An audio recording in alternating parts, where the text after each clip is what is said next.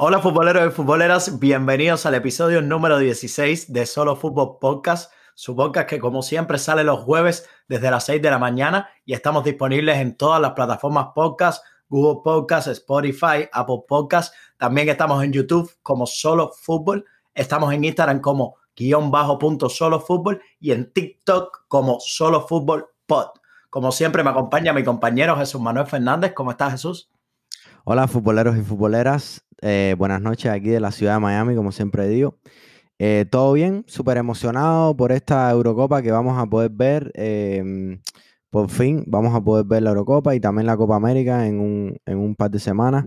Eh, ¿Cómo estás, Cristian? ¿Cómo está, ¿Cómo está todo? Yo bastante bien, la verdad, muy contento con, el apoyo que, que, sentimos en el episodio anterior y darle las gracias nuevamente a nuestro invitado Luis Manuel que de verdad creo que hubo una química muy buena y hizo que el podcast fuera muy, muy, muy, muy interesante. No se preocupen que pronto vamos a tener muchos más invitados, vamos a ir trayendo. La semana que viene vamos a tener uno ya. Exactamente, y tenemos planificado también otro, así que vamos a seguir trayendo invitados y más ahora que, como dijo Jesús, vamos a tener la, la, Eurocopa y la Copa América porque solo Fútbol Podcast no va a descansar. claro, claro. No, no, no. Vamos a seguir durante todas las vacaciones. ¿Y ¿Cómo estás? ¿Estás emocionante por, por ver esta Euro? Sí, es que yo creo que, a ver, no solamente es que creo que estoy emocionado, yo creo que se llega con una expectativa, porque de cierta manera, como no pudimos verlo el año pasado, creo que todo el mundo llega con esa expectativa de ver qué va a suceder.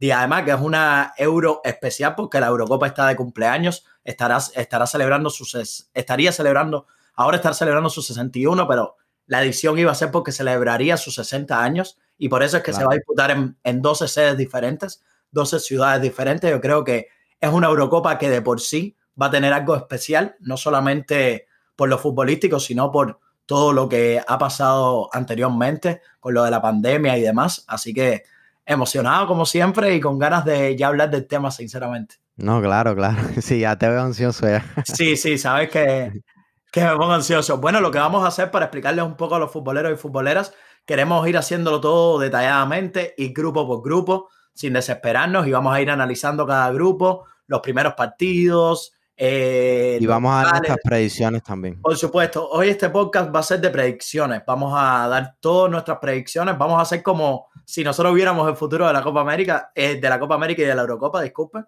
Así que vamos a, vamos a hacer eso. Vamos a hoy a darle todas nuestras predicciones. Entonces comenzamos con el grupo A, que tiene a Italia, Suiza, Turquía y Wales, o Wales, como se dice en inglés. Sí, Gales, exactamente. Gales. Gales, en español. Yo creo que es un grupo bastante asequible para Italia, ¿no crees?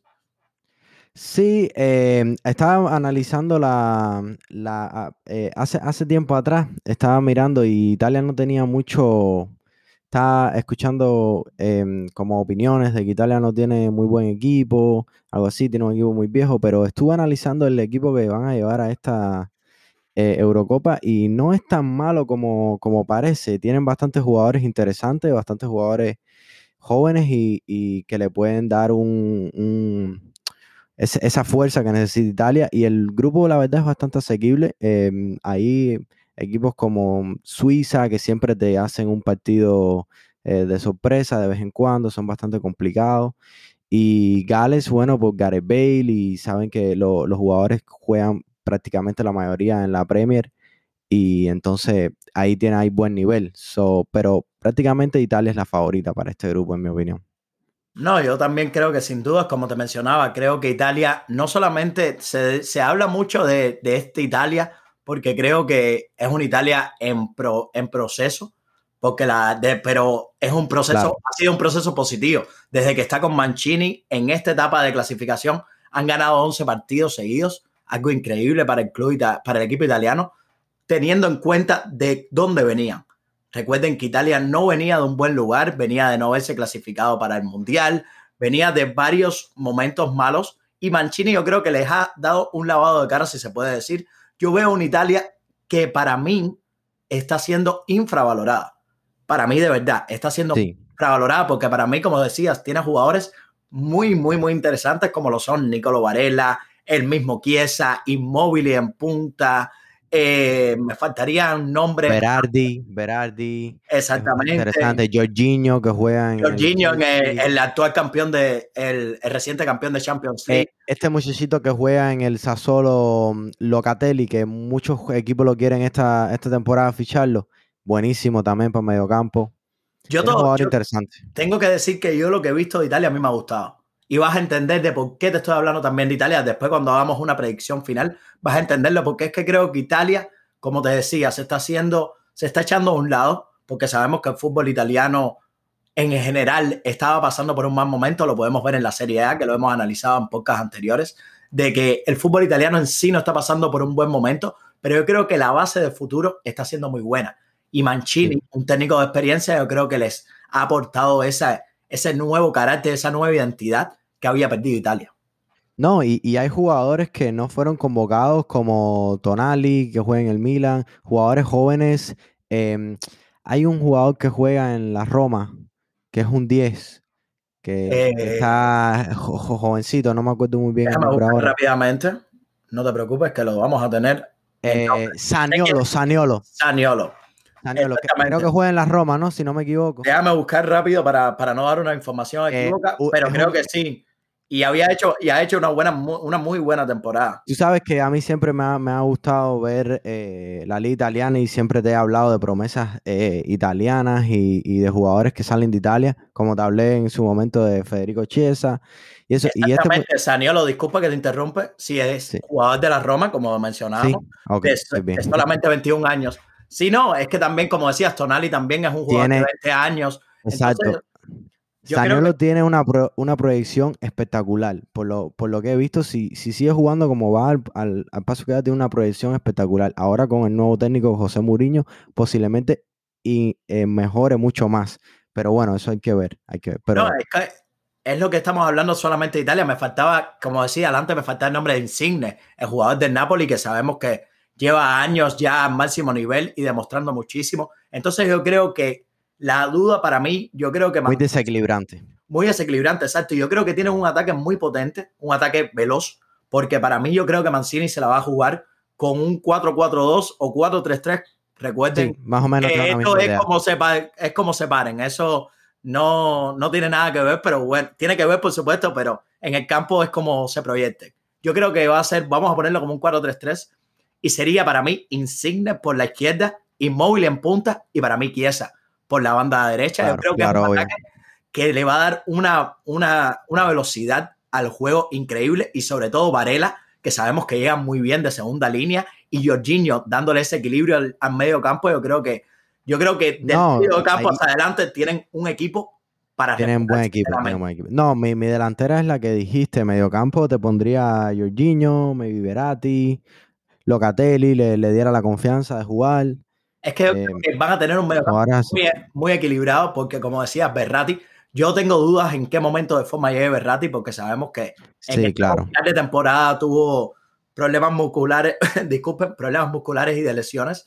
Entonces yo creo que vamos a ver en qué, en qué forma llega Berrati, pero yo creo que con la proyección que tiene Varela al ataque, Berrati le va a dar Berratti y Jorginho le van a dar ese equilibrio en medio campo para que nunca se queden, como decir, abiertos. No se quede roto nunca ese medio campo. Y atrás, por supuesto, la figura de Bonucci, que ha sido muy criticado durante toda la temporada. Florenzi. Florenzi, Bonucci, yo creo que es una defensa bastante sólida. Y, y, y, Donnarumma en el año. Y tiene bastante experiencia la defensa también. Exactamente. eso, le puede jugar a su favor.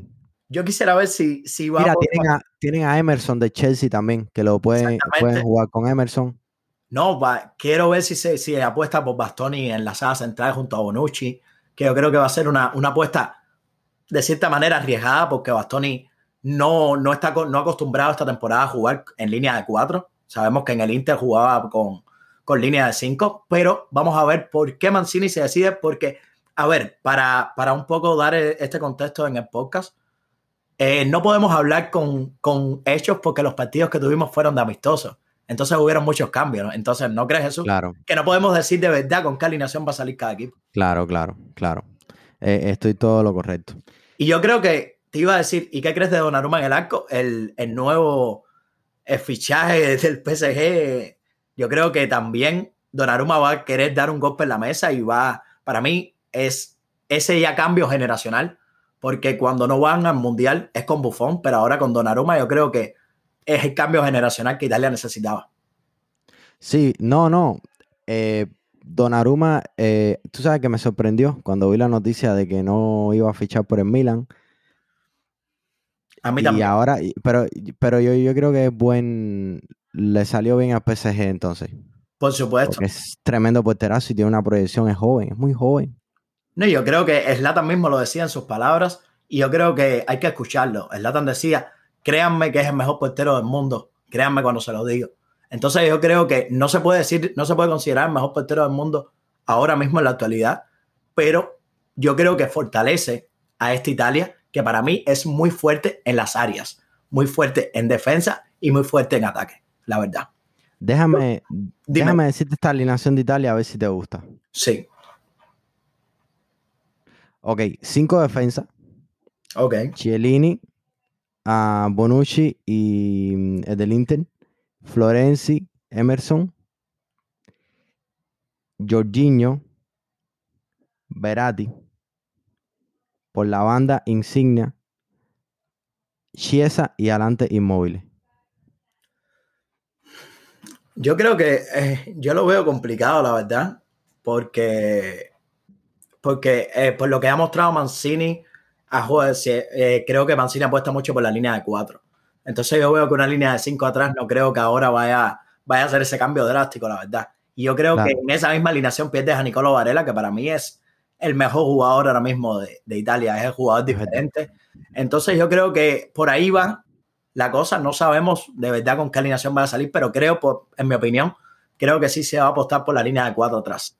Te iba a hacer, te voy a tener un equipito que, un equipito, no, disculpen, un, un equipo, no, no malinterpreten, acuérdense que los latinos utilizamos diminutivos, pero no es para, no es para un equipo que es Turquía. Turquía me gusta mucho, la verdad. Tiene jugadores como Chalanoglu. Turquía es súper complicado. Chalanoglu, Gilmas, que tuvo la temporada que tuvo en el Lille. Entonces yo creo que Turquía por ahí también, yo lo pondría, la verdad. Te voy a dar ya mi... Turquía tiene un jugador que, yo no sé si tú te acuerdas, eh, yo, yo, creo que él juega en el Celta todavía, no sé, Emre Mor. ¿Te acuerdas? Es un jugador oh, súper joven que que él tuvo mucho hype en su momento, no sé si fue en el Mundial 2014. Sí, era jugador de 2018. Si no me equivoco, era jugador de la Roma antes de, antes de pasar al Celta. Y sí, no me acuerdo mucho. Es una proyección increíble y como que se ha en los últimos años se ha eh, bajado un poco. Creo que fue más el hype y eso. No, yo creo que, a ver, Turquía para mí siempre. joven. Para mí siempre ha sido un equipo interesante. A ver, lo fue, tuvo, ha tenido momentos interesantes a nivel mundial, como fue esa semifinal en el Mundial de 2002, como fue esa semifinal también en, en, la Eurocopa, no, no sé si en la Eurocopa del 2008, pero me, recuerdo, yo era muy niño en esa Eurocopa y ahora de verdad no recuerdo si, si llegaron a semifinales o a cuartos, pero me gustaba muchísimo, recuerdo mucho esa Turquía de, de la Eurocopa del 2008. También es lo que digo, a mí me gusta mucho esa Turquía y yo para mí mi predicción de este grupo, siendo sinceros, para mí yo pondría Italia de primero y Turquía de segundo, la verdad. Yo, yo pondría a Suiza de segundo. A Suiza de segundo. Ok. A Turquía de tercero, porque a mí Gales no me, no me convence. A mí Gales no me convence porque, a ver, tiene jugadores interesantes, pero es como. Es duda. A ver, al final dependen de, la proyección de ataque que vaya a tener Gareth Bale. Pero es que siento que no, no es un equipo completo todavía. No, no, para mí tampoco. No, es un equipo para mí completo para luchar. Yo creo que también la Eurocopa, como va a ser de 24 equipos, le va a permitir a muchos equipos poder clasificar a la siguiente fase siendo mejores. Claro, porque clasifican los, creo que dos mejores terceros, ¿no? No, cuatro mejores terceros. Los cuatro mejores terceros. Entonces yo creo que van a haber equipos que ahora yo creo que vamos a ser los cuatro mejores terceros al final pero para mí, vamos a, para mí yo creo que de este grupo va a salir Italia de primero y Turquía de segundo. Vamos a decir, el primer partido va a ser, que ya la, Eurocopa arranca este viernes, que va a ser casualmente Turquía-Italia. Ok. Italia, y después el sábado va a ser Gales contra, contra Suiza. Yo creo que este grupo, este grupo de los que de los grupos que menos expectativas hay Que, hay que tenerlo, hay que tenerlo en mente. Yo diría que este grupo de los grupos que menos expectativas tiene, yo creo que es el grupo que a lo mejor de ahí puede, puede llamar más la atención y puede tener partidos muy interesantes, la verdad. Porque vamos a verlo después. Creo que hay grupos que van a ser muy superados por equipos y creo que van a ser grupos sin brillo, sin pena ni gloria, la verdad. Entonces yo creo que también hay que ver... al grupo B. Por supuesto. Eh, Bélgica, Dinamarca, Finlandia y Rusia. Este, aunque tú no creas, este, este grupito también está un poquito, hay que mirarlo también, porque Rusia tiene muy buen equipo, Bélgica está muy superior, eso es lo que yo veo, una Bélgica muy superior, pero yo creo que entre los otros tres se pueden pelear el segundo lugar. Yo diría que, a ver, de los otros tres, como tú mencionabas, para mí Bélgica a ver, el problema de Bélgica, yo creo, en los últimos años ha sido que no ha tenido la capacidad de dar ese paso adelante. No ha tenido esa capacidad en momentos difíciles de dar ese paso adelante que se esperaba. Llegaron a unos semifinales de, mundial. De mundial Me recuerda a Manchester City. Sí, exactamente. Yo creo que tienen una generación prodigiosa de jugadores, un núcleo bastante bueno, un entrenador como es Roberto Martínez, que ha hecho de este grupo muy, cosas muy buenas, pero no han podido dar ese paso adelante. Y yo creo que es beneficioso para ellos estar en este tipo de grupos. Porque al ser cabeza de, al ser primer lugar, creo que van a tener una llave mucho más cómoda y van a poder seguir avanzando y poder creciendo y poder seguir creciendo en confianza. Entonces yo pero es, que, es, que, es que también si miras la plantilla de, de Bélgica, yo la tengo aquí anotada, tienes, mira, tiene Courtois en la portería, posiblemente uno top 3 mejores porteros del mundo en este momento. Eh, tiene a Denayor del Lyon en la defensa. Tiene a Meurier de Borussia Dortmund, que es verdad que el nivel ha bajado desde que se fue del PSG, pero es un jugadorazo. Anderlew del Tottenham. Castagne del Leicester City. Tiene a Wilson, De Bruyne, Hazard, Carrasco, Mertens, el hermano de Hazard, que juega para Borussia. Eh, Praet del Leicester, que esta temporada hizo una temporada. Lukaku.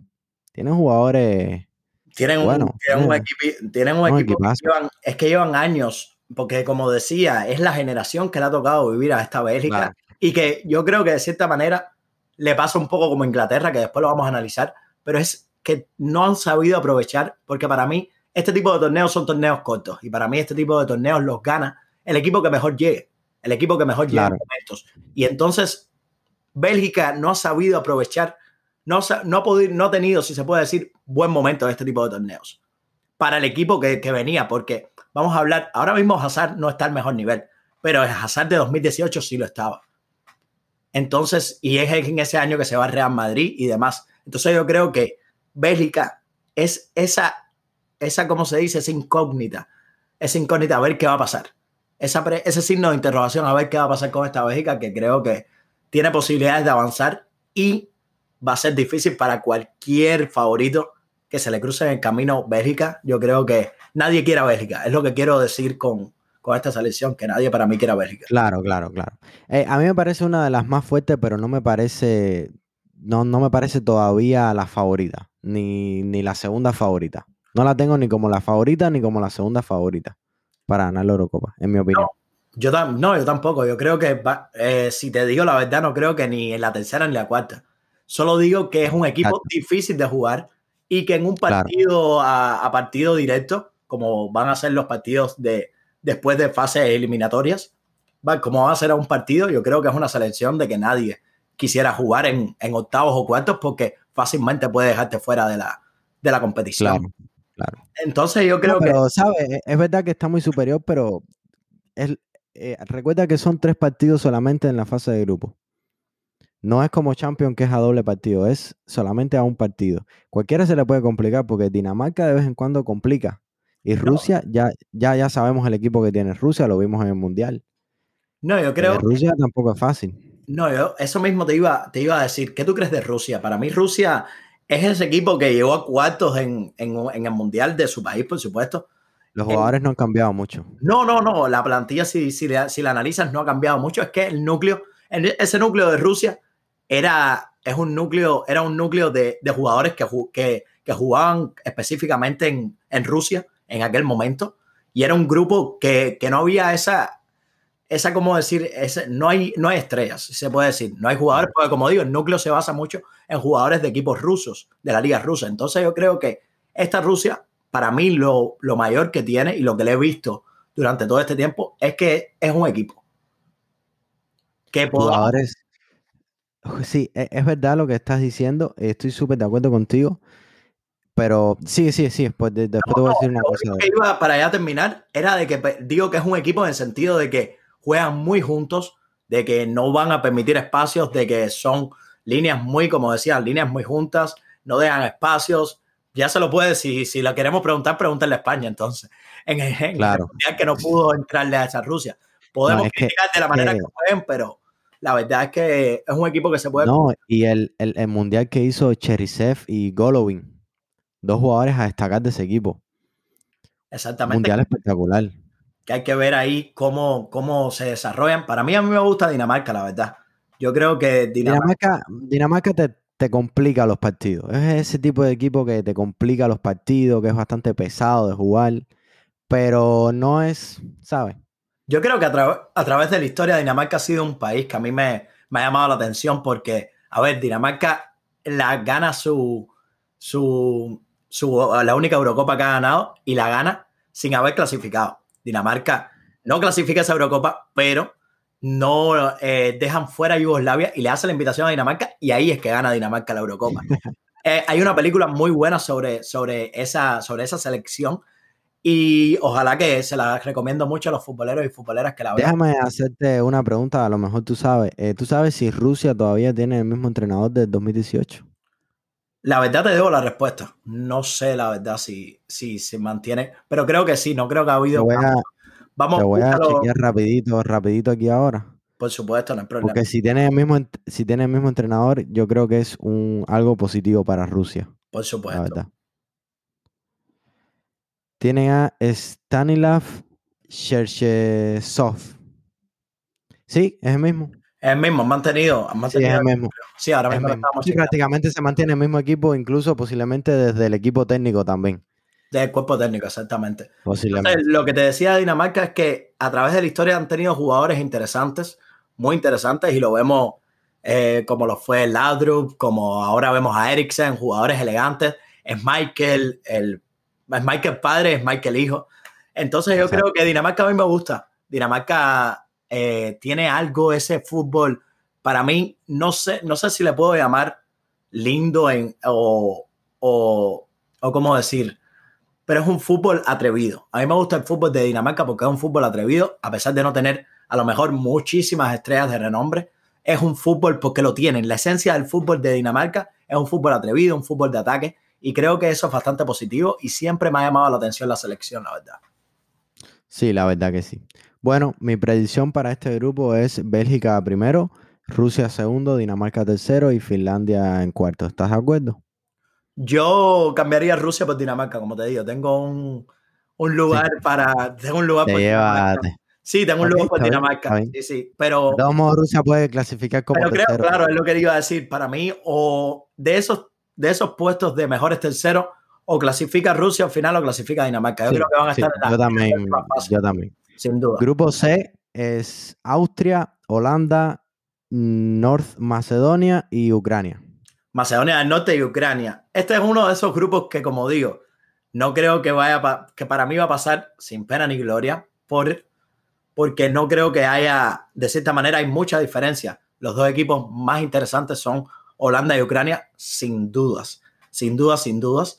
Entonces yo creo que va a ser un grupo... Austria también llama la atención con ahí con el defensa este del Madrid que el contra Alaba, por supuesto. Alaba. Pero no sé, yo diría que veo mucha diferencia, la verdad.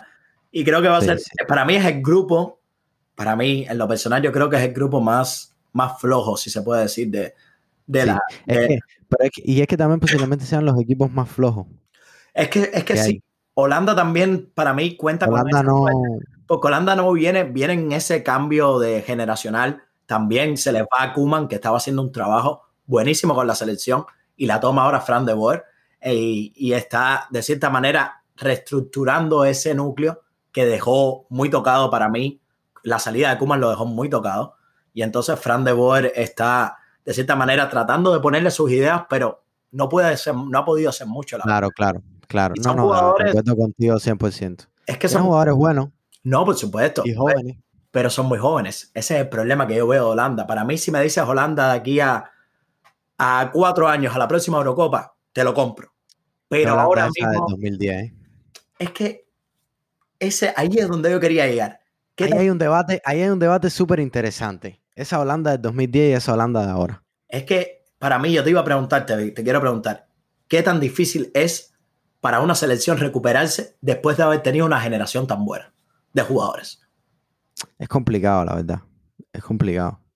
Si te miras a ver la historia, siempre que pasa una generación que lo gana todo o es súper, súper top, top, top, top, después viene un bajón y después vuelves a recuperar, pero siempre, siempre, no, siempre en la historia ha pasado, siempre viene un bajón después de eso. Te voy a mencionar selecciones rápido, de 2006 hacia acá. Italia gana el Mundial en 2006, después en 2010 no clasifica. Brasil. Eh, exactamente. Brasil, eh, del 2002, después en 2006 se va cayendo y así. Después, eh, te estoy diciendo los campeones, para mencionarte campeones. Claro. España. España. Después se cae en 2014, exactamente. Alemania vimos lo que le sucedió en Rusia en 2018. Entonces es que yo creo que en cuatro años pasa tanto, pasa tanto de que tienes que de cierta manera, tiene que tocarte una, una generación como la de Francia. Que, Exacto. Que ya que todos están en una edad, no, y el recambio ya lo tienen. Porque ahora cuando hablemos de Francia te vas a dar cuenta de que Francia ya, lo, ya tiene su recambio tiene recambio para eso. ese, también vamos a dejarlo para más Pero bueno, hablando de Holanda, Holanda lo que no pudo nunca fue completar esa generación que para mí se merecía un poco más, la verdad. Fue una generación de que llegó a una final del Mundial en 2010, se quedó en semifinales en 2014 y, y ya después ha sido, no clasificó a la Eurocopa, no clasificó al Mundial. Entonces yo creo que es una Holanda de que se está intentando reencontrarse, pero bueno, ahora va a poder avanzar. trabajo es, que le va a costar trabajo, es natural, es un proceso natural, porque todos los equipos sufren por esos cambios. Entonces, es ahí. Lo que sí te quería hablar es de Ucrania. Ucrania a mí me encanta. La Ucrania de Chechenko a mí me fascina. Tú eres, tú eres fanático de equipos chiquitos. No, esa, a ver, yo tengo una no, equipos chiquitos, con todo el respeto, pero... Sí, pero países, selecciones, e, eso es una cosa que me enseñó mi padre, que le mando saludos si está viendo el podcast en esto, como nosotros no, como en Cuba se sigue estos torneos y no tienes una selección como para seguir, mi padre siempre me enseñó, exactamente me enseñó, ¿para qué le vas a ir al, equipo grande? Sigue a esos equipos que a lo mejor están luchando y te emocionas y lo sigues y aprendes. Y la Ucrania de Chechenko, yo me acuerdo de la Ucrania, que, de esa Ucrania que empezó en 2012, que fue sede de esa Eurocopa. Y ahí comenzó ese proceso de Ucrania, que ahora Chechenko la ha llevado a, un nivel impresionante porque clasifican a esta Eurocopa sin tener que haber ido, porque en 2012 fueron la sede y por eso es que llegan a la Eurocopa. En el 2016. Totalmente como en, la tabla normal no habían clasificado. Es lo que quiero decir. Entonces en el 2016 tienen que ir a playoff, no van directo, pero este, esta, esta edición sí van directo. No tienen que ir a playoff ni nada por el estilo. Entonces yo creo que también hay que hablar de la base del, fútbol ucraniano, que es el Shakhtar Donetsk y el Dinamo de Kiev, que yo creo que, que los vimos este año. se ha visto, o sea, se ha visto el progreso, la verdad, durante los años.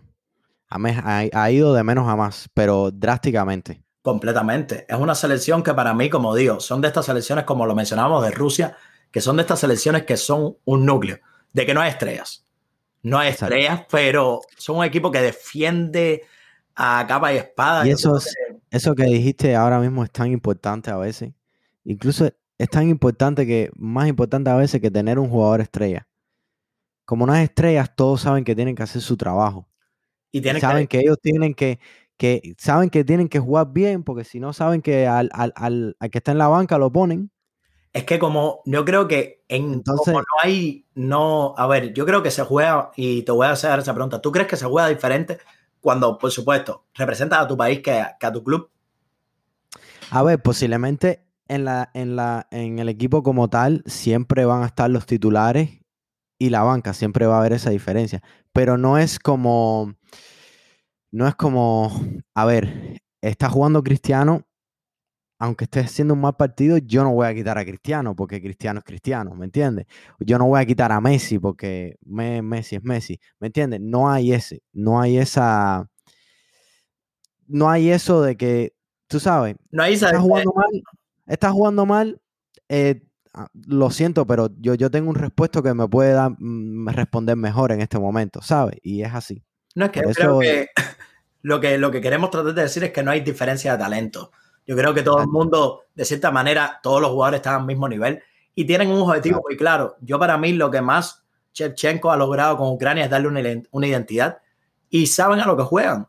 Saben con su, de cierta manera, saben sus puntos débiles y sus puntos fuertes y saben explotarlos y saben cómo hacer para que esos puntos débiles no salgan a la luz. Yo creo que Ucrania es un equipo bastante a mirar, la verdad.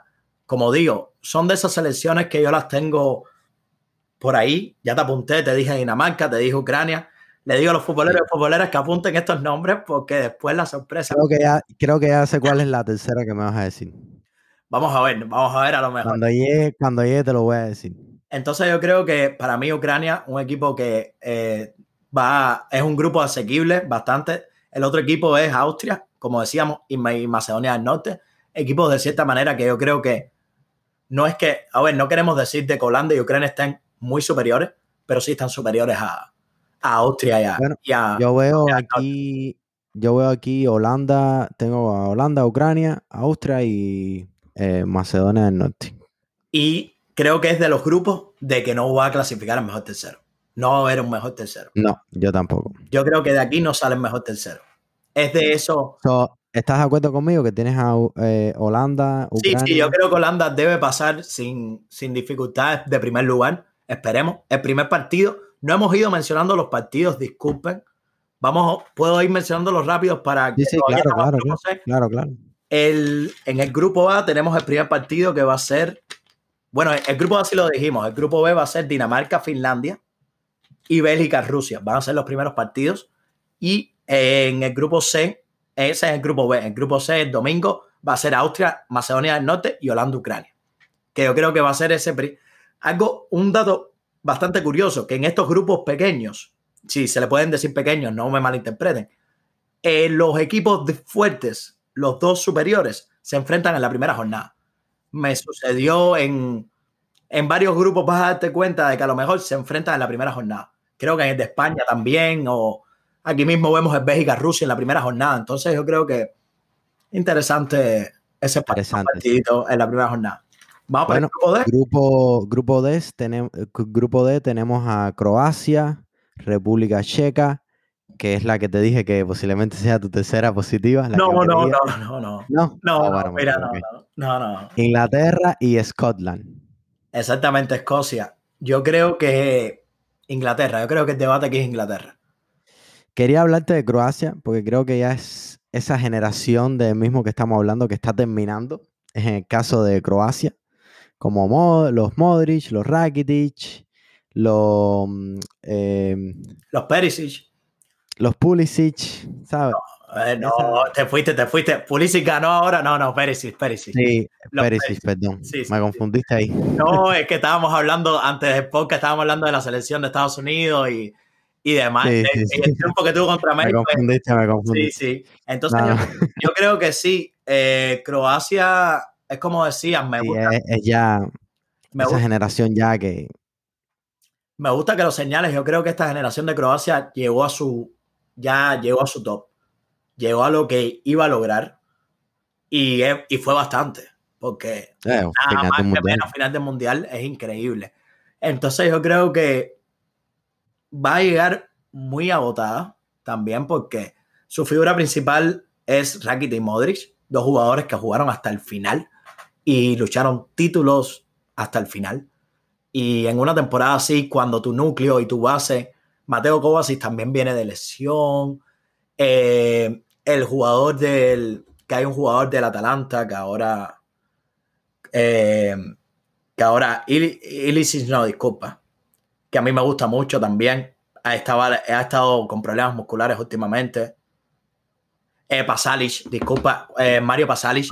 Exactamente, un jugador del Atalanta que me gusta mucho. También ha, venido sufriendo de. No ha tenido una temporada constante como años anteriores. Entonces, yo creo que eh, Croacia, para mí clasifica, pero no sé tú qué piensas, pero no creo que avance mucho en el torneo, la verdad.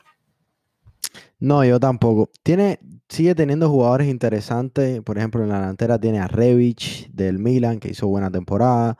Tiene a Brozovic del Inter también. Pero es lo que tú dices, ese es, y, lo que te dije, es la, esa generación de que ya está terminando. ¿Sabes?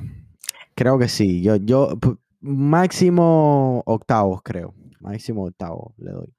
Es que yo lo que veo, Jesús, es que, como te digo, el núcleo eh, Croacia es en mediocampo. Croacia depende muchísimo de, lo que puedan hacer sus mediocampistas, que es un mediocampo que cuando estaban al máximo nivel, bueno, llevaron a esta selección a una final del Mundial.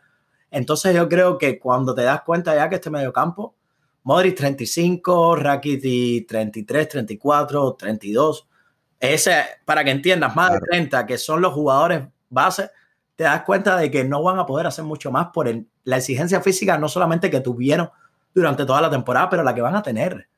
Porque yo no creo que ahora mismo, por ponerte un ejemplo, Croacia pueda, pueda hacerle un partido a Inglaterra. Croacia ahora mismo viene de Inglaterra, es que Inglaterra lo que tiene es. Pero te vengo, te voy a poner en contexto cómo viene Croacia en estos amistosos. Empató 1 a 1 contra Armenia y perdió 1 a 0 contra Bélgica.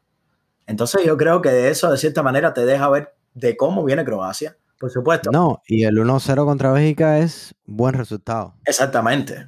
Pero te das cuenta de que para mí Croacia no le da. No es como a lo mejor esa, ese equipo, bueno, no lo pongo ni en ese equipo que puede dar la sorpresa, la verdad. No lo pongo ni ahí tampoco. Está súper interesante este grupo, ¿eh? ¿eh? Inglaterra y Escocia en el mismo. Sí, no. En el mismo grupo, súper historia. Nos juegan desde la Eurocopa de 1996, que hoy mismo estaba viendo casualmente un gol de Pau Gascoigne, que fue una locura. Es que ahí, ahí, hay todo tipo de historia. Por supuesto. Fútbol, historia, historia cultural, todo. Todo. Súper interesante está eso. Y República Checa te lo mencioné porque para mí eh, es uno de los equipos chicos que a mí me gusta. Ah, bueno. A mí me gustaba mucho en, en esos tiempos cuando jugaba el, el este, el que, el que era eh, Sech, el que era el, portero de... Mm, Del Chelsea. De Chelsea. Sí, que República Checa avanzó mucho en la Eurocopa, sí, más no recuerdo de 2008. Sí, sí, esa, esa, e, esa República Checa jugaba un fútbol muy bonito, muy bonito, la verdad. Es verdad que es un equipo que no es igual a ese, pero, pero sí, siempre tiene ese, ese pedacito en el corazón mío. Pensé que también te, llamaba la atención, la verdad. No, la verdad no, es una selección que yo creo por, porque nunca, a ver, como te digo, que si mal no recuerdo, tuvo una buena actuación en la Eurocopa del 2008, sin mal no recuerdo, pero no, la verdad no, para mí no, no, no tuvo, no tenía ese impacto en mi vida, la verdad, viendo, eh, siguiendo el fútbol. Entonces yo creo que hay que de la Inglaterra. Queda hablar de... No, déjame, déjame mencionarte la plantilla de Inglaterra para que solamente veas esto. Increíble, dime. Walker. Te voy a, mencionar los más importantes, ¿sabes? Walker, Shaw, Stones, Maguire, Trippier, Shewell, James, Grealish del Aston Villa, eh, Henderson, Sancho, Mount, Foden, Kane, Sterling, Rashford y Calvert Lewis. Es como está esa delantera. Increíble. Calvert Lewis, temporadón en el Everton. Kane, ya sabemos el tipo de delantero que es Kane. Sterling, Rashford, temporadón de Rashford en, el United. Foden. Foden, la estrella del momento, Mount. La otra que Foden, momento. Que, Foden se está llevando todos los ojos, pero Mount viene no, a ver, fuerte. Eso es un debate que podemos tener otros días, pero, pero Mount, Mount y Foden ahí están Ahí está muy, muy, muy, muy, muy. Yo voy a ver que voy a ver cómo va a ser el entrenador de Inglaterra para jugar con ellos, porque ahí tiene un debate súper, el debate ese del 10 o de falso 9 está súper complicado. A, a Grealish también, entonces. Grealish, que un temporada en el Aston Villa. Yo, Sancho, ¿qué me dices de Sancho? No, yo creo que va a tener, a ver, lo que entre lo malo, porque yo creo que no es fácil tener esta papeleta. A ver, Southgate, cualquier entrenador del mundo tú le preguntas y quisiera. A ver, yo quisiera, yo quisiera tener un equipo así. opciones, por supuesto, pero es una papeleta. Al final de todo, como tú dices, es una papeleta. Entonces, yo creo que Southgate lo que eh, debería ver el lado positivo, que es no son los 11 que voy a poner, sino son los que van a estar en el banquillo que me pueden resolver los partidos si se me traban. Porque yo creo que, sinceramente, Inglaterra no va, va a pasar muy fácil este grupo. Va a ser, sinceramente, un grupo muy, muy fácil. Pero... Lo que pasa es que eh, el equipo de Inglaterra tiene una maldición que es bueno, no. sé si es una maldición, pero tiene algo complicado que siempre les pasa algo. Es que yo creo que este Inglaterra, a ver, Inglaterra tiene que aprovechar porque está en un momento de que tiene la mejor liga del mundo. Ya vamos a empezar por ahí. Tiene la mejor liga del mundo. Tiene una generación, sobre todo en la parte de adelante, prodigiosa. Para mí, tiene una defensa también bastante, bastante seria porque Stone y, Maguire es una, es, una, es una defensa, una pareja de central muy, muy buena. Eh, yo creo que lo tiene todo. Lo tienen todo para poder dar ese paso. No sé si va a ser en esto, en, este, en esta Eurocopa, pero eh, puede ser en el próximo Mundial o puede ser en la próxima Eurocopa. Es que tienen jugadores para, para desempeñar un fútbol tan increíble que yo creo que, que ellos mismos son los únicos que se pueden, que se pueden debilitar. Sí, tú sabes que mm, ahora mismo estaba mirando algo. Cuando tú me hablas de Inglaterra, ¿tú sabes lo que me recuerda? ¿Qué te recuerda? Ok. ¿Tú te acuerdas cuando mm, Beckham jugaba uno, yo creo que fue uno de los últimos torneos de Beckham con Inglaterra, que él estaba con el pelito calvo, que lo estaban criticando mucho porque estaba como capitán y, ellos no sentían como que era el capitán correcto. Y entonces hay un partido que está 0-0 y creo que ellos no clasificaban, tenían que ganar obligado. Sí, fue en el... Y él, y él pone el balón y dice, yo voy a tomar el tiro libre como capitán. Y hace un golazo espectacular. Creo que fue para clasificar. Inglaterra se clasifica. Sí, sí creo que fue para clasificar o a la Eurocopa del 2004 o al Mundial del 2006. Que no los den en los comentarios los futboleros y los futboleras, pero sí, creo que sí. Fue. Pero ahora. Cada vez que me hablas de Inglaterra, a mí me viene a, esa imagen a la mente y la tenía que decir porque sabemos que esto es un poco que lo que yo sienta lo voy a decir. Sí, claro. Y no, y es válido porque también yo lo que veo es que, a ver, Inglaterra, yo creo que lo que le ha pasado ha tenido buena generación de jugadores porque no solamente fue Beca. Siempre, pero siempre. Fue los Rooney, fueron los los Gerard, fueron los Owen en su momento, fueron una generación de jugadores que se pensaba que podía hacer un poco más, pero no lo hicieron. Déjame hacerte una pregunta respecto a eso. ¿Crees que fue porque nunca se llegaron a acoplar bien? ¿O crees que fue mal eh, gestión de trabajo? Yo creo que nunca se llegan a acoplar bien. Porque en ese tiempo, si nos ponemos a analizar en profundidad, todos los jugadores del medio campo de Inglaterra, que para mí es la base de, es una de las bases más importantes de cualquier equipo, eran jugadores que jugaban por el medio. Si vemos Gerard jugaba por el medio, Lampa jugaba por el medio. Sabemos que tenían esa, que no se entendían cuando jugaban ese doble pivote. Skoll jugaba por el medio. Entonces no tenían esos jugadores. ¿Qué jugadoras? Exactamente, no tenían ese jugador que a lo mejor explotara las bandas. Y era un equipo que para mí nunca se acopló. Nunca, nunca, porque era que tenían mucho talento, pero jugadores en las mismas posiciones. Ahora lo que yo veo de esta, de esta Inglaterra es que son, tienen jugadores para todo. Y no para todo. Para, todo me refiero para varios tipos de sistemas. Tienen no. para para hacer un cuadro. Ustedes tienen jugadores para jugar 4-2-3-1, tienen jugadores para jugar 4-1-4-1, lo que quieran jugar. Tienen jugadores para jugar porque pueden adaptar a cualquier cosa, a cualquier cosa. No, y tienen, y tienen jugadores como para tener un 11 titular y repuesto. y de calidad. Es lo que digo, es lo que estaba diciendo anteriormente con lo de Southgate, que para mí él no se debe preocupar tanto por el 11 que ponga, sino por los que va a tener en el banco que le pueden resolver los partidos fácilmente, que fue algo que le gustó casualmente a Inglaterra en la Eurocopa pasada. Recordemos que Inglaterra viene de quedar eliminado en la Eurocopa pasada por Islandia, un partido de que Inglaterra no pudo entrar a Islandia, de que tuvo que entrar Rashford en el minuto 80 y, poco, y un poco desestabilizar esa defensa, pero nada más. Entonces yo creo que ahora Southgate mira el banquillo y ve posibilidades. Ve posibilidades. como digo, no solamente de nombres, ve posibilidades tácticas. Porque vamos a suponer, te pongo una situación, que juegue 4-2-3-1. Ok, con Rashford y Sancho por la banda. Eh, y, y Foden de, de 10, por poner un ejemplo, y Kane adelante. ¿Ok? Si no le está funcionando, ¿cuáles son esos recambios que tiene? Si no le funciona Foden, tiene Mount. Si no le funciona Rashford, tiene James. Por un ejemplo. O, o, Sancho, tiene James. Tiene Sterling. Si no le funciona Kane, tiene a Capel Lewis. y son jugadores. Tiene un equipazo. Tiene un equipazo.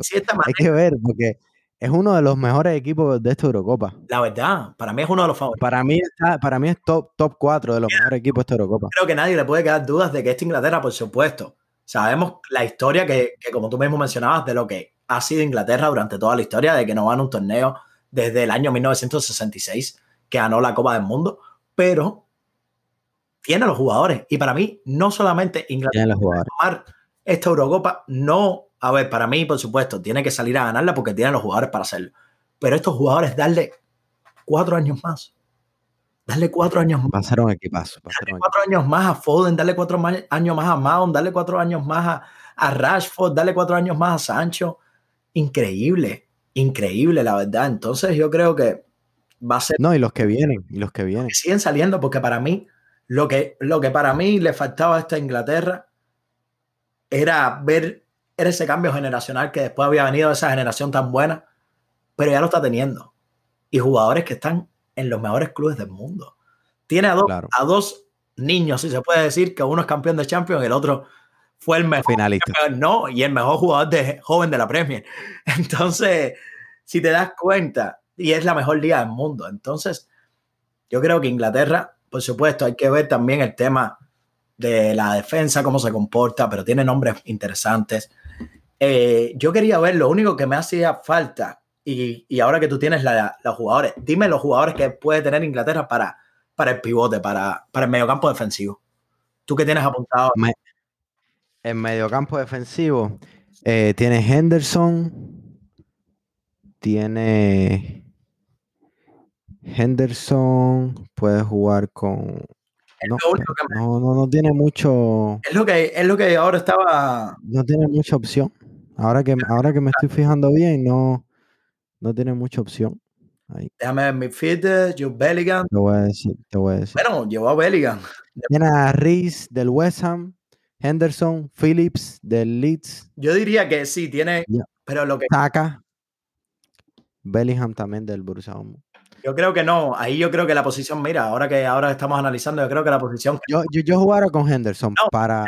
Es que, es que, ahora, si te das cuenta, es lo único que. Si le vamos a sacar un error, yo creo que es, ahí puede ser el punto débil de, esta, de esta Inglaterra, la verdad. Porque si te pones a ver, Francia está muy fuerte por esa parte. Exactamente. Y creo Equipos como Francia. Exactamente. Portugal también está bien por esa parte, Alemania. Qué complicado, la verdad, porque creo que es una, es una zona delicada del campo y para un equipo que para mí va a jugar al ataque, si no tienes a alguien que, de verdad te, te, una la defensa con el, con el ataque, puede, puede sufrir Inglaterra contra rivales más, más poderosos. Claro, claro. ¿Y, si, y, y, y qué crees si juega con un 5 y dos medios un poquito más arriba, que serían Mount y Foden? Sería un poquito complicado, ¿eh? Pues yo creo que va a ser un poco complicado, pero para mí lo va, a tener que hacerlo así. Yo creo que, para mí que es que ahora que analizamos la, convocatoria de Southgate, para mí es que la idea de él es esa, es jugar con solo cinco. Porque si va a jugar con doble pivote, yo creo que entonces eh, no tiene para jugar. Ahora mismo yo no veo para que pueda jugar con doble pivote. Vamos a ver, vamos a ver qué, qué sucede, pero bueno, yo creo que Inglaterra, vamos a dar nuestra predicción que nos quedamos Inglaterra. Pronóstico para este grupo. bueno, yo creo que aquí voy a estar de acuerdo contigo. Exactamente, Inglaterra, Croacia, para mí creo que pasa. Y yo diría que Escocia se puede colar entre, entre los mejores. El tercero. Ah, yo puse a República Checa en tercero. Sí. Grupo E. Grupo E. Polonia, Eslovaquia, España y Suecia. Exactamente. Un grupo que no, a ver, Una Suecia que vira a Zlatan. no, al revés. Zlatan No. dijo que no va. Es lo, es lo que tenía. Ya dijo que no va, No va, no va. Zlatan no va a la Euro. pero él no había dicho que iba y ahora Sí, dijo que no va otra vez. A ver, el problema es que ese mismo debate te, iba, te lo iba a plantear, es que el problema es que él no se sentía físicamente capaz de... Y para mí es un paso muy inteligente a dar, porque si él no se siente, disculpa, el 100%, creo que Claro. es bueno dar un paso al lado. Pero el Claro. no va a ir, que yo creo que, disculpa, es una, baja, es una baja sensible para Suecia, una baja muy, muy sensible para Suecia. Sí, pierde, pierde, pierde. España, que Eh, equipo, equipo aquí que, que te quería hablar es España. Quiero analizar España porque España, como ya sabemos, es un equipo joven, pero lo estuve analizando y no tiene jugadores malos, tiene jugadores interesantes. A ver, la convocatoria fue, causó un, un revuelo grandísimo en España, en la Sí. prensa española, sobre Bueno, todo. yo, sigo, yo soy de los que sigue pensando que hay jugadores que se merecían estar ahí. Por arriba de algunos de los que están. Ejemplo que te puedo decir, Na- Nacho. Nacho, por supuesto, para mí Nacho creo que sí debe- Eh, el tema Ramos estoy, estoy un poquito de acuerdo. Estoy, a ver, sí, yo entiendo que Ramos, eh, mm, o sea, no estoy de acuerdo en que no lleves a Ramos, pero te quedes con dos puestos libres. En eso no estoy de acuerdo, porque para eso llevas Ramos. Es, no, te, no pierdes nada en tenerlo ahí. ¿Me entiendes? Es un jugador que tiene experiencia, pero si llegas a completar tu lista de 26 y Ramos se llega a quedar afuera, lo entiendo, porque Ramos lleva una temporada de que no ha estado en nivel, muchas lesiones. Eso lo puedo entender. Pero eh, bueno, ya Lu- Luis Enrique es el entrenador, él sabe lo que. No, yo creo que también causó mucho revuelo el tema de Eric García, sobre todo de que no jugó en el Manchester City y Luis Enrique tiene conf- eh, confianza y más en Eric García porque lo llevó. El tema de Laporte, que no había disputado Mira. ningún partido con, con la selección y el primer Te tengo uno, te tengo uno que no llevó. Yao Aspa. no llevó a Yao Aspas, que es el, el jugador español que Es más, verdad. que más asistió en, en todas las ligas. ¿Me vas a decir que con dos puestos libres no puedes llevar a Yao Aspa? Yo creo que Que es un jugador que sabes que te, puedo, que te puede aportar cantidad. Yo creo que Luis Enrique, a ver, el tipo de entrenador que es Luis Enrique, él es un entrenador que, que es un entrenador muy, muy de lo suyo, de lo que él piensa y es un, decir, si se puede decir un rebelde. Con esto no estoy diciendo que lo que haya hecho es correcto, pero él es así. Lo fue como jugador y ahora lo es como técnico. Se sabe cómo es Luis Enrique, se sabe del temperamento de Luis Enrique, se sabe de todo ese tipo de cosas. Luis Enrique no estaba llevando a Jordi a la selección.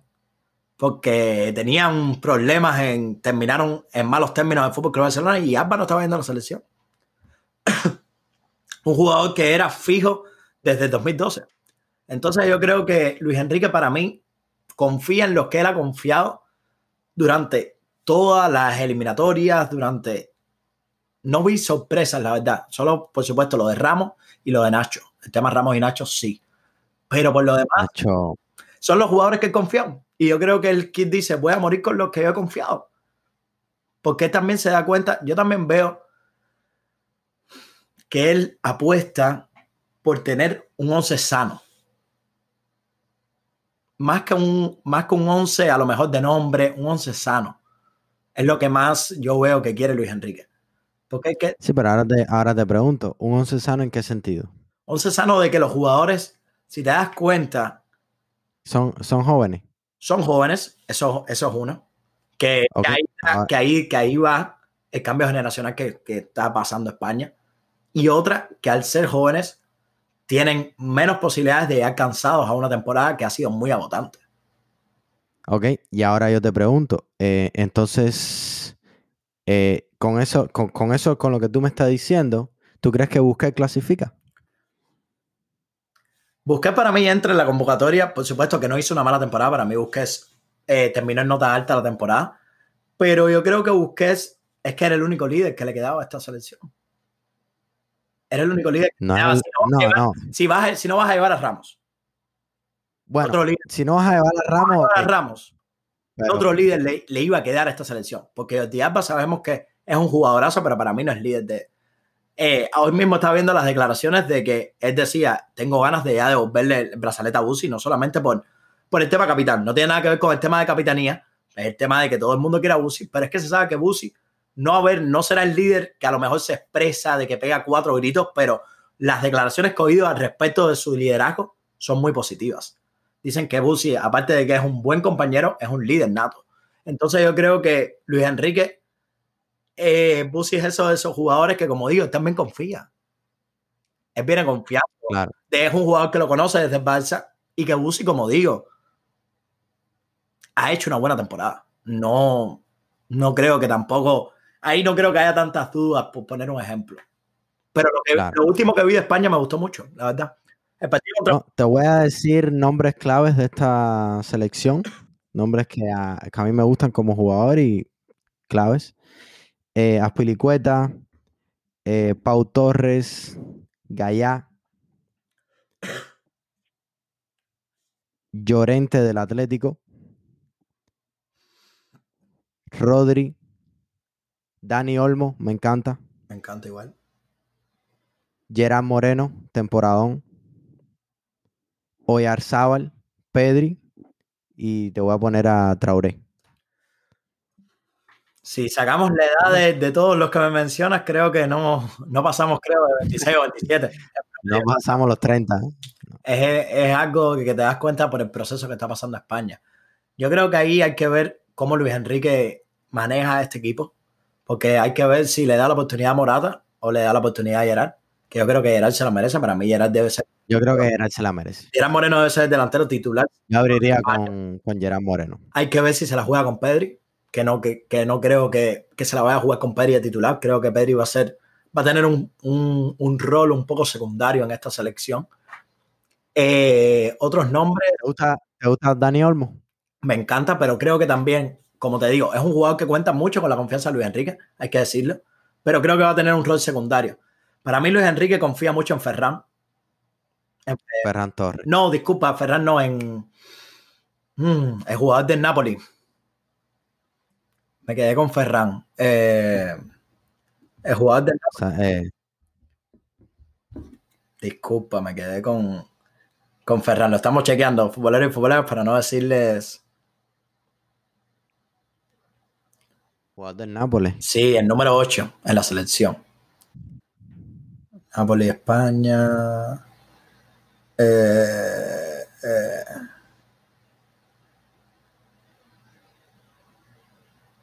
Estoy buscando ahora mismo para. Bueno, no vamos a parar el podcast, por supuesto. Ya lo. Disculpa, Fabián Ruiz. Fabián. Fabián Ruiz. Ah, sí, yo lo tengo aquí. Ah, yo decía, pero. sí, yo lo tengo aquí. Fabián Ruiz. Sí, sí, sí, sí. Que últimamente se está hablando mucho de él porque eh, por lo de la vuelta de Ancelotti al Real Madrid quieren ver si se están hablando de negociaciones. Sí, sí, Fabián Ruiz. Fabián, pero creo que, como digo, cuenta. Jugó en el ¿no? Es, jugador, es jugador de Petty. Entonces yo creo que cuenta con mucho con la confianza de Luis Enrique. Eh, si no está Busquets, creo que Rodri ahí va, por ahí va a tener su, oportunidad. Sí, claro. Thiago, son jugadores que para mí sí van a ser. Tiene a Coque, tiene a Coque también. Exactamente. Yo creo que ahí puede, puede confiar en lo que hizo el Cholo en el Atleti, mirarlo y poner a Rodri con, con y Llorente por una banda Vamos a ver, vamos a ver porque yo creo que es una incógnita. Además, que sabemos que ahora mismo Busquets está con, la situación de COVID, de coronavirus, Llorente, Diego Llorente también. Y también hay una polémica muy grande de que se, anunció hoy de que la selección se va a vacunar antes del... Sí, en España hay una polémica increíble. Súper, súper con eso. Yo para mí estoy de acuerdo, la verdad. Total, son, son personas que van a viajar. Eh, aparte, si te pones a pensar, ¿cuántas vacunas son? 50. Sí, no. a, mí lo que, a mí lo que me. A ver, nosotros. no quiero meterme en tema político. no, pero, ya, es algo, es algo rápido. Es que para mí, nosotros en lo personal, yo me la puse y tú también te la pusiste. Y hemos dicho de, lo, de, lo que, de lo que te hace. No te sientes muy bien durante varios días, la verdad. Entonces, que yo creo que para mí, en mi opinión al respecto, que no vamos a, a, a indagar mucho, es de que no creo que valga la pena hacerlo en un periodo tan corto para empezar la Eurocopa. Pero bueno, ellos, por supuesto, saben su decisión. Bueno, pero yo creo que salió una noticia de que mm, eh, la UEFA, eso, que todos los equipos, todos los jugadores tienen que ponérsela. Ah, bueno. Si no, creo, que, creo que salió hoy, creo que salió hoy, que yo la estaba escuchando hoy ahora. Ah, bueno, si es así, bienvenido sea. Yo no estoy en contra de que los jugadores, de que por supuesto al revés, quisiera de que todo el mundo se vacunara, pero veo ese factor de que es el factor de te da cansancio físico, te sabemos, además son dos dosis, es una, un, en un eso le tocaría la segunda jugando todavía a lo mejor el torneo, 15 o 21 días todavía jugando. Está complicado, está complicado. Está complicado, exactamente, pero hay que ver ahora qué pasa porque Luis Enrique tiene entrenando también a un grupo de jugadores que llamó por si Busquets y Diego Llorente no se recuperan, que pueden entrar en esa, en esa convocatoria final de España. Pero yo creo que España me gustó mucho lo que hizo contra Portugal, le falta el gol, algo que España siempre ha carecido, así que no es algo nuevo ese problema. Pero España yo creo que puede, puede, puede va, va a avanzar muy fácil, no muy fácil, pero sí, puedo decirlo, muy fácil en este grupo. La otra es Polonia, con Lewandowski, por supuesto, el máximo. La Polonia Lewandowski, que no lleva a Milik. Exactamente. Milik se cayó. Eh, Eslovaquia, que sabemos que tiene, tiene, eh, tiene, siempre ha tenido con, con, con Hansich, ¿es el nombre? Sí, Hansich. De que era jugador, jugador del Napoli, que es una, que esto es una sí, de, la, de la crestica, ¿no? Exactamente, que, Me acuerdo por eso. Pero yo creo que aquí pasa, yo diría que hasta Polonia. Yo le... Yo creo que yo, yo puse España primero, Polonia en segundo, porque ya sabemos que en los últimos tiempos donde juega Lewandowski hay que ponerlo eh, arriba, siempre. Sí, sí, sí. y después puse a Eslovaquia y cuarto puse a Suecia. Yo tendría, yo, yo pondría tercero a Suecia, la verdad. Creo que Suecia tiene más potencial para, y creo que hasta para clasificar de mejor tercero. Bueno, vamos. Bueno, esto estoy súper ansioso por lo que viene ahora porque creo que es el mejor momento, el mejor debate que vamos a tener. El plato. La verdad. Eh, el grupo de la muerte. Correcto. El grupo de la Francia, Alemania, Hungría y Portugal. ¿Qué grupo? Tengo aquí los tres equipos, tengo aquí los tres equipos con los jugadores. ¿De, cuál hablamos, ¿De cuál hablamos primero? Del actual campeón del mundo. O del actual campeón No, vamos a hablar de vamos a hablar de Portugal primero. Vamos a hablar de Portugal. Claro, Te voy a mencionar el equipo rapidito. Rui Patricio, sabemos que va a ser el portero. Semedo, Pepe, Rubén Díaz, mejor defensa de la Premier este año. Posiblemente mejor, el mejor defensa del mundo este año, esta temporada.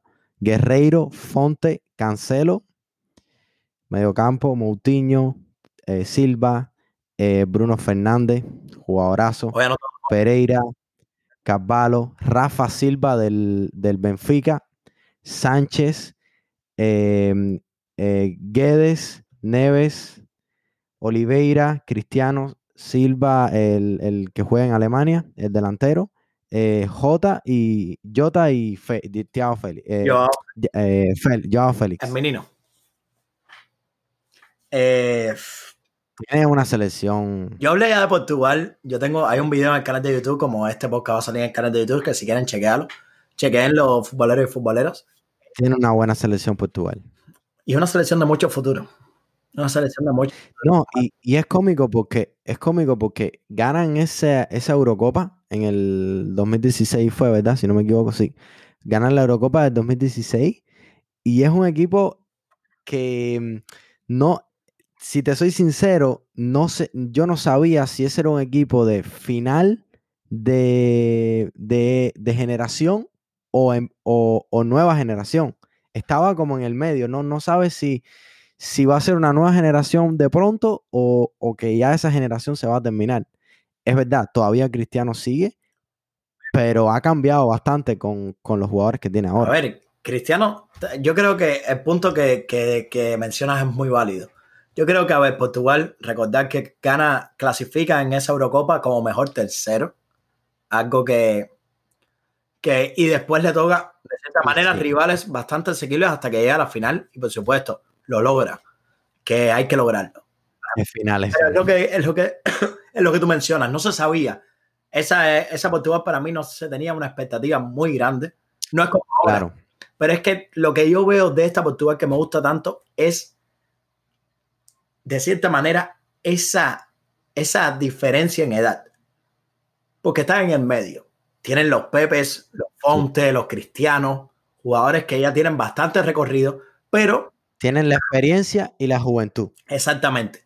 Y jugadores que están en su mejor momento también, que yo creo que es bastante válido. Porque si hablamos de juventud, hablamos de Joao Félix, hablamos de Renato Sánchez, hablamos de ese tipo de jugadores, pero vemos jugadores que están ahora en su mejor momento también, como son Bruno Fernández, como son Sergio Oliveira, como son Rubén Díaz, Silva. exactamente Bernardo Silva. Entonces yo creo que tienen una combinación de tantos factores y por supuesto con el gran entrenador que tienen que ha, que ha manejado este proyecto de Apple durante, pues, durante, durante mucho tiempo, disculpen. Yo creo que es una selección muy fuerte, muy fuerte. Una selección muy, fuerte y que yo veo Portugal. Es favorita, es favorita. No, no creo que quepa dudas al respecto. Es que, si te das cuenta, sobre todo, tiene a Cristiano. Tiene a Cristiano. Yo creo que lo Sí, no, que con la edad que tiene no se le puede descartar porque... No, es que, a ver, Cristiano, si le das la pelota, lo va, va a anotar gol. Es algo que yo creo que el trabajo más importante del entrenador va a ser cómo hacerle y que yo creo que con Bruno Fernández lo tiene tiene jugadores para hacerle llegar la pelota a Cristiano Ronaldo. Bruno Fernández es un jugador. Bruno Fernández, Bruno Fernández hoy tuvo dos goles y una asistencia. Dos goles. Y una asistencia a Cristiano casualmente. Entonces, tiene un centro del campo también fuerte en el medio campo defensivo. Tiene jugadores físicos. Para mí, esta, esta Portugal se puede decir que es una tapada de lo que eh, está en mi top 4 favorita para ganar la Eurocopa. Para mí también, la verdad. Para mí también. Está en mi top 4. Que después, al final de poca, vamos a decir los favoritos. Eh, vas a decir un top 5 de los favoritos para ganar la Eurocopa. Exactamente. Vamos a hacer un top 4 para que quede como en, semifinales. Exactamente. Entonces yo creo que, disculpa, yo creo que esta Portugal a mí me encanta. A mí me encanta, a mí me encanta. Lo que me decepcionó un poco contra España. Hoy ganaron 4-0, sí, hoy ganaron 4 exactamente. Y contra España me sorprendió la verdad el resultado. Pensé que iban a ser mucho más superior. Sí, pero es que el técnico, el técnico lo mencionaba en la rueda de prensa que no iban a salir a jugar eh, de esa manera. Y lo hicieron. Yo creo que Portugal fue lo que más me, me sorprendió de que Fernando Santos tiene un núcleo para jugar ofensivo para ser dominador en el partido, para, para, para, para ser superior en el medio del campo, en la tenencia de balón. Entonces yo creo que tienen que, si quieren ganarlo, tienen que dar ese paso adelante y decir, yo también soy favorita, aunque no es un grupo fácil, por supuesto. Pero para mí, tienen es que son muy fuertes en las dos áreas. Son muy fuertes en defensa y tienen adelante un potencial increíble con un cristiano que, como digo, si se la das, va a anotar goles. Eso no le quepa duda a nadie. Bruno Fernández, que sabemos que también es un goleador excepcional. Joao Félix, que Diego Yota, que ha tenido un, que tuvo un momento goleador en la temporada bastante bueno en el Liverpool. Joao Félix, que pueda venir de cambio. Entonces yo creo que... No, tienen, tienen, tienen tremendo equipo. Tienen tremendo equipo, la ¿Qué me dices de Alemania? Yo quiero hablar de Alemania, porque Alemania... Sí, sí, sí, sí. Vamos a Alemania y vamos a dejar Francia para último, para que es la más importante. Alemania tiene a Neuer, Rudiger, campeón de Champions, Hummels, Zule, Kimmich, Havertz, campeón de Champions, Kroos, Musiala, Goretzka, Gundogan, Kahn, Gnabry, Werner, Sané y Müller. Puse los más importantes. los, más, importantes. A ver. Eh, te voy a decir una cosa de aquí ahora mismo, ya antes de empezar el debate. Yo no, yo siempre tengo a Alemania como favorita. Eso es eh, religión en el fútbol yo digo, internacional. Yo digo que no. Yo Alemania no la veo favorita, la verdad. Creo que. No, no, no. Lo, digo porque lo, tienen como. No, por supuesto. Como que nunca descarte a Alemania. Hay que respetar, hay que respetar la historia, por supuesto. Pero para mí, en lo personal, yo no pongo a Alemania favorita. Para mí, yo creo que es la Alemania. No, no, no. Alemania más débil. Digo, a ver, por nombres. Si te dejas guiar por los nombres que tú me has mencionado, sí. Un equipazo, por supuesto. Pero ahora te digo los nombres. Havers. Sí, campeón de Champions. Pero ¿qué temporada ha tenido Havers? No, no, no. Si te pones a, No, pero a Es, pero para que los futboleros y futboleras se den cuenta. Claro, Werner, la claro. temporada de Werner, muy floja. Müller, Muy floja y, y el la edad gol. que tiene Müller. Nabri, temporada muy floja. Sané, temporada muy floja. Kimmich, temporada regular, no ha sido de las mejores tampoco de Kimmich.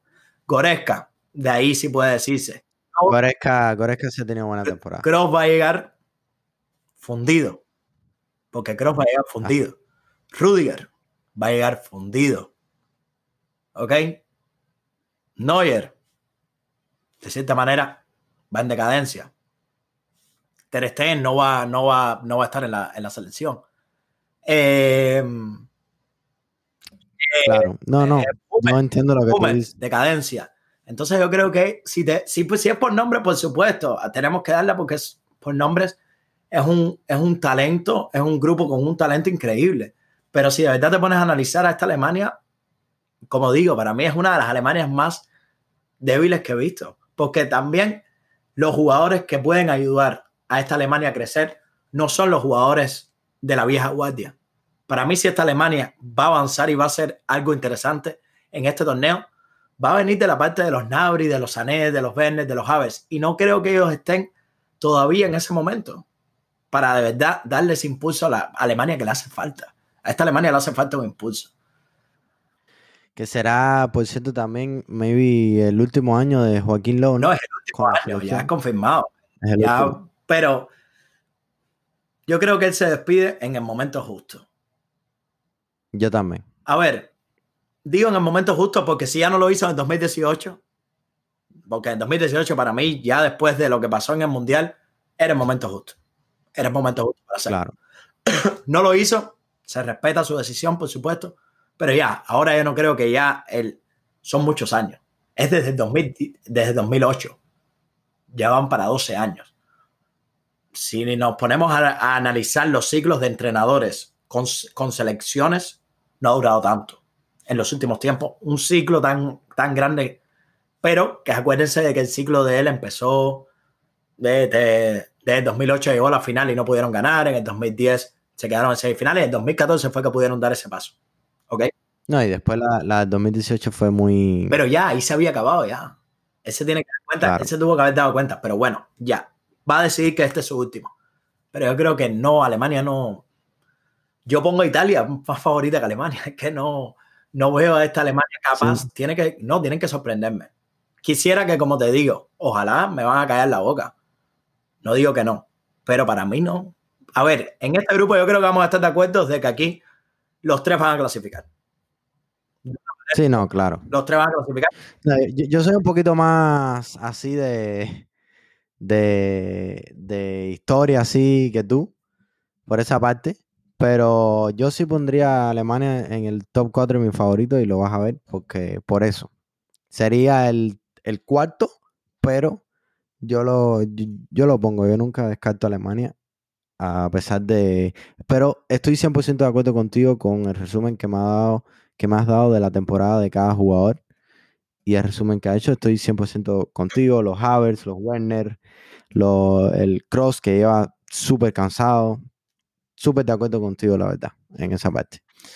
Vamos a hablar ahora de la campeona, ¿no? De Francia. la, bueno, de la campeona mí- del mundo que va a estar en el grupo de la campeona de Europa. ¿Qué partido? Sí, y claro, el primer, hablando de todo, a ver, el No, partido va a Deja- eh, el primer partido es Francia-Alemania. ser en martes y Hungría-Portugal. Y en los otros grupos que Eh, me faltó, Yo creo España, que le- España jugará el lunes contra Suecia y Polonia contra Eslovaquia. le, viene, le viene bien a Portugal empezar así. Sí, claro, por supuesto. Ya empezar ya poniendo presión porque, como decíamos, Francia sí viene muy favorita, pero es un choque de trenes. Yo, a ver, no Claro. quiero que nadie me malinterprete con lo que dije de Alemania, pero me estoy basando en, lo- en la Eh, realidad. eh, que de ahí, de ese grupo, el tercero se va a clasificar sí o sí. Es lo que digo. Van a clasificarse los tres, pero el que quede en tercer lugar, a ver, va a chocar contra posiblemente el primero de otro grupo y Claro, claro, la va a tener No, complicada. y el problema es que, a ver, es malo para el que clasifique de tercero, pero es también malo para el que clasifique de primero. Claro, es algo que es una Sí. moneda ahí que es complicada. Pero bueno, yo diría la verdad que Francia es increíble. La hace tiempo no veía un equipo internacional como este de Francia. No, no, no. Con ese talento. Te voy a, te voy a, te voy a decir el equipo. Sí. Lloris, te voy a decir los jugadores más importantes. Lloris, Pavar, Kimbembe, Barán, Lenglet, Soma, Digne, Hernández, Conde. Esa es la defensa. No, pero es, que es lo que yo te quiero decir. Es que para mí, tú me dijiste, me vas a decir los jugadores importantes, y es que todos. Te estoy diciendo el equipo Es que entero. tienes que decir el equipo entero, es que no. Te estoy diciendo el equipo entero. Es que es verdad. Es increíble, Jesús. Eso es increíble. Ahora te voy a... Esa es la defensa. Esa es la defensa nada más. Con la defensa puedes hacer un equipo. Dos. Ahora te voy a mencionar en medio. Pogba, Lemar, Tolizo, Kanté, Rabiot, Sissoko. Y ahora viene la delantera. Griezmann, Giroud, Mbappé, Coman, Ben Yedder, Benzema, Dembélé y Turam. Increíble. No, increíble, increíble. No, y como mencionábamos hace podcast, es que solamente No. son esos, son los jugadores que no fueron. No, no, ti- tiene tres Se equipos. quedó, Y, los, y los jugadores que no es fueron. lo que digo, Camavinga. no, se quedó no. Pamecano, se quedó, se quedó. Eh, eh, este que juega en el Marsella, eh, Tiabú, Tiabú o Tiabú. sí, ah, Taubín. ¿Tú sabes cuál es? ¿Tú sabes cuál es? Se quedan, no, se quedan millones, de- se quedan muchos jugadores. Se quedan muchos, Muchos jugadores. jugadores. Entonces yo creo que complicado, complicado, complicado, porque, a ver, es lo que decía, para mí, la, la, lo que tiene esta generación de Francia es que ya tiene recambio para la próxima. Para el próximo ciclo ya tiene recambio. Y la estrella de Y posiblemente el próximo- es que la estrella de este, de este, de este ciclo tiene 22 años, que es Mbappé. Increíble, tiene 22 años. Entonces, No, pero es que ¿sabes quién se queda afuera? ¿quién? Mendy. Mendy se quedó fuera. Mendy. Fernán Mendy se quedó Mendy se queda afuera. Explícame tú eso. Es que hay- no, no, había, no hay espacio, no hay espacio. Eh, son decisiones, por supuesto. Bueno, pero te voy a No, decir, llevaron sí, a sí, sí, sí, para mí. Disney, por ahí, ahí yo prefiero. Pero eh, esas son las decisiones también, acuérdase de The Champs, Pero bueno, pero que ganó con un concierto con un núcleo de, de jugadores y, y le ha dado la oportunidad, por supuesto, a, a pero ¿Cuál es un equipo? es que es un equipazo. Y para mí hay que ver, Benzema salió lesionado. No se sabe. Dicen que es un, dicen que fue un golpe en un músculo. Todavía no han dicho si es grave o no, cuánto se va, cuánto se va a demorar. Yo vi la noticia. Eh, pero están, por ahora, hasta ahora no han dicho nada. Hay que ver, Yo creo que, a ver, hay que ver. a ver, vamos, vamos a hacer, vamos a, a hablar. Pero es que se va a Benzema, pero es que mm, eh, déjame decirte algo.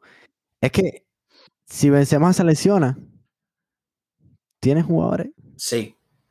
Pero a ver. Francia gana el mundial, en mi opinión, no jugando bien. Francia no gana jugando bien. Francia tiene un, un equipo, un talento increíble, no hay discusión. Pero Francia no gana el mundial jugando bien. No gana arrollando, no. Claro. Véanlo, hay que ver los partidos y, No, no, no, no. Es que, es que y entonces el partido de Argentina. El partido Argentina es un ejemplo. El partido de Argentina se podían haber quedado en octavos. El partido en semifinales fue un gol de un Titi de cabeza. El partido de cuartos, ahora que recuerdo, igual creo que fue 1 a 0. Penalti, creo, de Grisman. El partido, el partido de cuarto fue de Argentina. No, no, el partido de octavos fue de Argentina. El de octavo, sí, ganaron 4-3, ¿no? 4-3. Pero fue un partido que por momentos se complicó. Entonces, ahora, yo creo que esta selección, y vienen de haber perdido una Eurocopa también, contra Portugal casualmente. Esta selección tiene que demostrar su valía. No puede salir a especular. No puede creerse muy superior porque, Claro, claro. porque, a ver, es como digo, a ver, No, que pueden quedar tercero, pueden quedar tercero fácilmente. Fácilmente, fácilmente, fácilmente. Y es como digo, a ver, yo creo que los jugadores han seguido madurando. Este, este, este grupo de jugadores ha madurado, eh, ha, ha crecido, pero hay que ver de verdad qué fútbol nos va a presentar Francia. yo creo que de verdad, si Francia iba a cambiar su manera de jugar, iba a pasar por los pies de Benzema. Sí, Benzema es Sí, sí. posiblemente el, me- el jugador más importante que haya vuelto. Que haya buen, no, es más importante ahora mismo para que esta Francia sea un equipo más sólido y más contundente en ataque, es Benzema. Benzema. Es Benzema. Porque yo creo que sí, al final, tiene que, por supuesto, si por una necesidad, tiene que apostar por Giroud, porque no creo que apueste por Ben la verdad. Tiene que apostar por Giroud. Francia va a jugar de la misma manera que jugó en el Mundial, porque es que es así. Entonces tampoco es que vamos a ver esa Francia que sí, tiene el talento, tiene los jugadores, estamos claros en eso, no se puede discutir. Pero es una Francia que tampoco es que despliega un nivel de fútbol increíble. Es una Francia muy pragmática por momentos, una Francia, una Francia que juega directo, una Francia que aprovecha su- los espacios y ataca con. No, y la velocidad. Exactamente, pero no es una Francia de que hay que ver, hay que ver, por supuesto, Kanté es, un, Kanté llega un es buen, una máquina llega un buen momento. también cansado. Pogba, sabemos ¿Ya la temporada. Sí, Bueno, Kanté es una máquina, Kanté es una máquina. Hay que ver qué, qué pasa, pero pues es una posibilidad. Claro. Es humano, es humano. humano, Al final del es día es humano. humano. Yo creo que, como digo, me gusta mucho la pareja de centrales que yo creo que se va a utilizar, Kimpembe y Varane. Me encanta. Para mí, fascinante. Pavard, por supuesto, por la derecha. Es que tiene, es que tiene a de, de repuesto. Tiene un buen. Ley. No, me- no, no, Suma. no me malinterprete, pero hay que ver que el fútbol de- desarrolla a, a Francia. Claro. Si de verdad se hace valer y dice, yo tengo el talento y voy a ganar. Y como digo, para mí esta Claro. Francia es para que gane los partidos 3-4-0. Sí, Tiene, los, sí, tiene los jugadores para hacerlo. Entonces, claro. se le tiene que exigir eso. A esta Francia ya se le tiene que exigir eso, es campeona del mundo y tiene, como decimos, un equipazo. No se le puede exigir menos. Tiene que ganar para mí los partidos 3-4-0, sin duda. ¿Cómo, cómo, me imagino cómo deben estar los madridistas viendo a ese Benzema con ese Mbappé? O, como digo, para el bien del fútbol, yo quisiera ver esa, esa, esa dupla. Y para el bien de Francia, ¿por qué no? Yo creo que, como digo, Mbappé, por supuesto, va a ser completamente determinante. Griezmann va a ser determinante. Kanté, por- Claro. Pero de verdad, si Francia va a hacer ese cambio en el chip y en la manera de jugar, pasa por los pies de Benzema. Eso no cabe duda. Hoy mismo, hoy mismo estaba hablando con el invitado que vamos a traer la semana que viene, que de Griezmann, el tema de Sí. Griezmann, el tema de Griezmann de la selección y el tema de Griezmann de Barcelona. Estaba, estábamos comentando, él me estaba diciendo, Griezmann en, en la selección es una máquina. Es otro nivel. Es un grandísimo. Es que es diferente. Yo creo que, a ver, son situaciones y, por supuesto, eh, planteamientos tácticos diferentes y demás, y la importancia que tiene en un lugar y en otro es diferente. Claro. Pero Griezmann, Griezmann va a querer demostrar, Griezmann va a querer. Claro. Y es como digo, Francia al final de todo, a ver, es campeona del mundo, consiguió el éxito más grande, pero tienen en su mente esos jugadores que perdieron una Eurocopa, que podían, Claro. que podían haber de verdad Es que esa, es que ese final también estuvo. uf, ¿Cuántos postes di? ¿Sabes? Esa final. eh, al final la perdiste. Porque al final la Es perdiste. que eso es lo que va a quedar en la historia. La Claro. perdieron. Entonces, Pero es que esa final. estamos de acuerdo de que Francia fue muy superior. sí, claro, por supuesto. Pero yo lo que veo es que todavía este grupo va a estar hambriento. Yo creo que este grupo no es que se va a, que se Tienen que demostrar eso. Tienen que demostrar. que se satisface, que se haya satisfacido con el, con el mundial solamente. Yo creo que este grupo va a salir a, a darlo todo en, en, en la, en, en la Eurocopa. Y entonces vamos a ver, pero hay que exigirle, hay que exigirle. Dime tu predicción para este grupo. Yo tengo Francia, Portugal, Alemania y Hungría. Igual. Igual. Tengo Francia, Portugal, Alemania. Bueno, vamos a decir las pre- eh, los. Ya casi ya tenemos, llevamos una hora, 23 minutos de podcast. Eh, vamos a decir los. Se nos fue. Es que, es que es un tema súper interesante. Eh, pa- para, serle, para serle sincero a, los- a los oyentes, teníamos planeado hablar de la Copa América, que va a venir la semana Sí, que sí, viene. sí, pero hoy no. prometido. No, hoy vamos a hacer un poco, Pero vamos a dejar una, una predicción general, pero no vamos a poder entrar en detalle, no vamos a poder porque si no Claro, vamos a claro. terminar a, a las, vamos a hacer dos horas de programa hoy, sin duda. exacto, exacto. Entonces, Eh, so, el- dime tu top 4 favoritos para ganar la Eurocopa. ok. Para mí, Dime top 4 y dime top 3 jugadores que van a. que lo- los tres mejores jugadores o los tres jugadores que más te van a sorprender. ok, para, O que esperas un buen nivel de Sí. ellos. para mí gana Francia. No, el que no ponga Francia de favorito, complicado. Sí, claro. Inglaterra, Italia y Portugal. Para mí son mis cuatro. Te gusta, te gusta, te gusta Me gusta Italia. Italia, me gusta Italia. En- en- y en ese mismo orden. Sí, en ese mismo orden. Para mí, el máximo goleador del torneo, te voy a decir algo que Harry Kane. Harry Kane va a ser Harry Kane. del torneo, sí. Y jugadores que yo creo que van a, van a brillar en este torneo, Nicolás Varela, Ok. Foden, ¿Te gusta? es que Foden, estos niños lindos. sí, sí, no, no, Foden, estos niños lindos. Y Mount son mis niños lindos, ¿verdad? Y Foden, y yo diría, así un jugador que creo que nadie espera que brille, Pogba, Pogba. Pogba. Ok, ok. Pogba va a ser ahí, Me gusta, me gusta, va a ser un buen torneo. O sea, además, lo debe, me gusta. lo debe, lo debe. me gusta. Dime tú. Francia. Portugal, Inglaterra y Alemania. ¿Por qué pongo a Portugal por arriba de Inglaterra? Porque Inglaterra no tiene ese 5 de que estábamos hablando. Portugal sí. Por eso pongo a Portugal. Em, máximo goleador. Estoy entre Benzema y Kane. Benzema, Mbappé o Kane. Entre esos tres. Estoy entre esos tres. Porque yo creo que Benzema va a jugar mucho para Mbappé. Y tres jugadores que me van a sorprender, por supuesto. tú tienes tu niño lindo, como yo también tengo mi niño lindo, que va a ser mi Federico Chiesa. Ese es uno. Em, apuesto mucho por Grealish de Inglaterra. Y el último que te voy a poner va a ser De Bruyne. De Bruyne, me parece perfecto. Creo que De Bruyne va a ser buen buen Me Eurocopa. parece, me parece muy, muy bien. Te puedo decir Mbappé, te puedo decir Kanté, te puedo decir miles de jugadores. ¿Ok? Pero no sé, me llama la atención ver esos tres. Perfecto.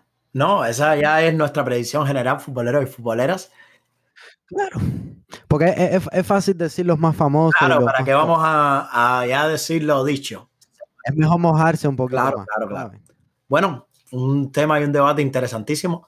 Copa América, vamos a caer en el tema Copa América rápido. Solo decirles que comienza el domingo con el enfrentamiento Brasil-Venezuela, Colombia-Ecuador. Vamos a tener doble jornada el domingo. El lunes vamos a... Déjame decirte los Sí, grupitos. sí, dale, rápido. perfecto, perfecto.